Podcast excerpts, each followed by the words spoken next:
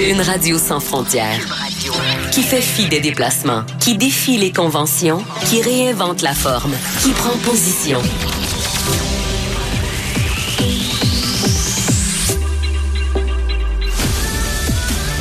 Benoît Dutrisac. Richard Martineau. Jonathan Trudeau. Sophie Durocher. Geneviève Peterson. Mario Dumont et Vincent Dessureau.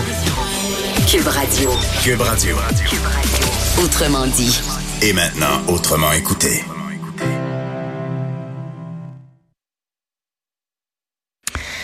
Et là, je m'excuse tellement pour tous les auditeurs qui habitent pas à Montréal. Je vous parle du sujet que vous détestez le plus au monde, mais qui nous anime, nous enflamme, suscite rage, passion et polémique. Et j'ai cité les fameux cônes orange, la circulation montréalaise qui est un enfer.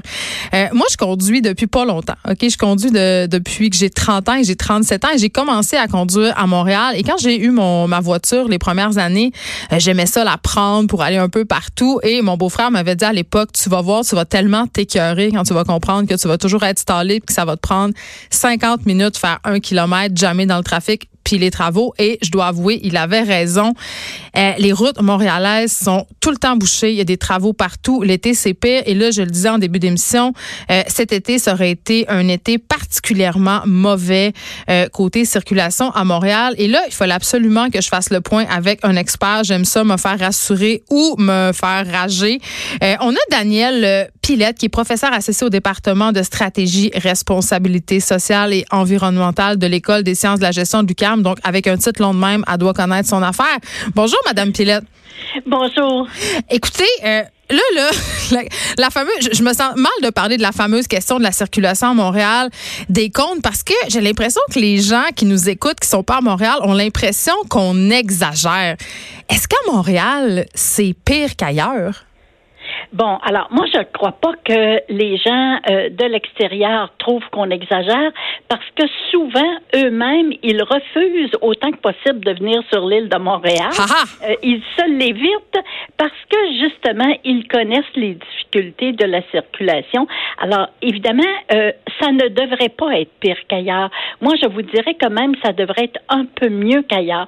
Pourquoi? Parce que les rues de Montréal ont été euh, tracées selon un plan en damier. Et donc, normalement, c'est un des avantages des pla- Alors, les plans damier, là, c'est euh, on a toujours des angles droits. On n'a pas des grands boulevards qui euh, collectent des rues euh, qui, qui serpentent. Là. On a un toujours quadrilatère. Des angles droits, des quadrilatères, voilà. Et, donc, euh, normalement, il devrait être facile de trouver une voie alternative, soit dans l'axe nord-sud, soit dans l'axe est-ouest. Euh, et comme à Montréal, en plus, les fusions municipales, euh, on parle pas des plus récentes, des années 2000, mais on parle des précédentes, comme elles ont été réalisées il y a très longtemps, par exemple, la fusion d'Hochelaga ou de l'ancienne ville de Maisonneuve avec Montréal, ça date du début du 20e siècle, le tout début du 20e siècle, ou même parfois la fin du 19e siècle. Alors donc, euh, ce sont des fusions qui ont été réalisées progressivement et euh, on a eu le temps d'adapter le plan de rue depuis tout ce temps-là par rapport à d'autres villes où, euh, dans les banlieues, par exemple, il y a des fusions. Si on pense à, par exemple, la Chenet avec Terrebonne, ce sont des fusions qui sont beaucoup plus récentes. À- Alors donc, nous, on a eu le temps d'adapter notre- nos rues, puis de retrouver plus ou moins nos angles droits un peu Ben, ça paraît Mais- pas. non, c'est ça. Alors, on aurait toutes les conditions gagnantes, finalement. Et historiquement, on a eu toutes les conditions gagnantes. Mais c'est quoi? On est juste une gang de tapons? Je veux dire, c'est quoi? ben là, là, c'est parce que il arrive plusieurs phénomènes en même temps. Euh, bon, d'abord, évidemment, euh, les grandes voies de circulation dites rapides, ce sont souvent les moins rapides. Mais celles-là échappent à la ville de Montréal. Là. Euh, on parle, par exemple, de l'échangeur Turco, on parle euh, de l'autoroute métropolitaine. Est-ce que ça vous Euh, est déjà arrivé de prendre la 40 puis qu'il n'y pas de jamais? Je veux dire, j'apprends à 3 heures du matin puis il y a un embouteillage. Qu'est-ce qui se passe sur, sur l'autoroute 40 sur le boulevard métropolitain? Mystère. oui, euh, c'est vrai. C'est vrai que euh, ça arrive souvent, puis que euh, visiblement, il y a un déficit d'entretien. Alors, si on revient à ce qui est de la compétence de Montréal, les voies rapides, ça, on, a relativement peu de contrôle là-dessus, puis on devrait être en phase rattrapage. Et c'est certain que le boulevard, euh, l'autoroute métropolitaine, elle n'a pas été construite en prévision de la circulation, la densité de circulation telle qu'on l'a actuellement. Puis on a pensé longtemps que l'autoroute 30 permettrait aux camions, par exemple, de ne pas venir à Montréal. Un grand euh. D'éviter Montréal. Mais non, ils continuent de passer pour toutes sortes de raisons.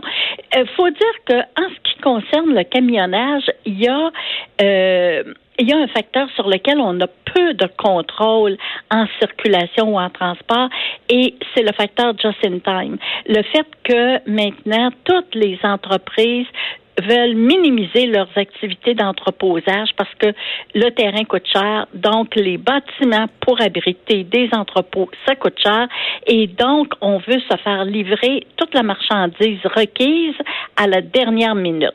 Et ça, ça fait que l'entrepôt, il est comme dans le camion, puis que le camionnage, euh, il n'y a pas seulement l'automobile où il y, y, en a plus qu'avant.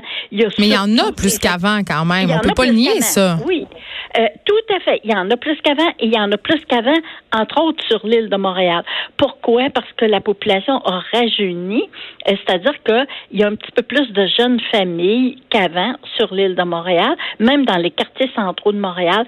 Et quand on a une famille, euh, souvent, on préfère faire des déplacements en automobile parce qu'avec les enfants, euh, ça facilite beaucoup les choses. Mais le camionnage, lui, il a augmenté plus que proportionnellement à cause justement du just in time. Et là, quand on prend l'autoroute métropolitaine, à certaines heures, euh, on a l'impression que les automobiles à certaines heures sont minoritaires. Là. On est entouré de, de camions. Ben oui, puis ça cause euh, ça cause des accidents qu'on connaît. En terminant, euh, Madame Pilette, est-ce que parce que là, je veux bien croire, ça va mal, je pense qu'on comprend là, puis personne ne veut prendre son auto, mais est-ce que est-ce que vous auriez des solutions à proposer à nos élus qui ne semblent pas vraiment savoir comment gérer la situation? Bon, d'abord, euh, première chose, là, il faudrait qu'on fasse un effort, euh, un effort de communication. Ce qui manque beaucoup, c'est la communication. Puis si la ville et les arrondissements, d'abord, il faudrait qu'il y ait une meilleure coordination entre les travaux qui sont commandés par la ville centrale et ceux des arrondissements. Et si et la ville et les arrondissements se forçaient à faire de la bonne communication pour les citoyens, ça les obligerait à mieux penser, à mieux réfléchir, parce que le fait de mettre sur papier la communication pour les citoyens, ça obligerait à revoir certaines opérations.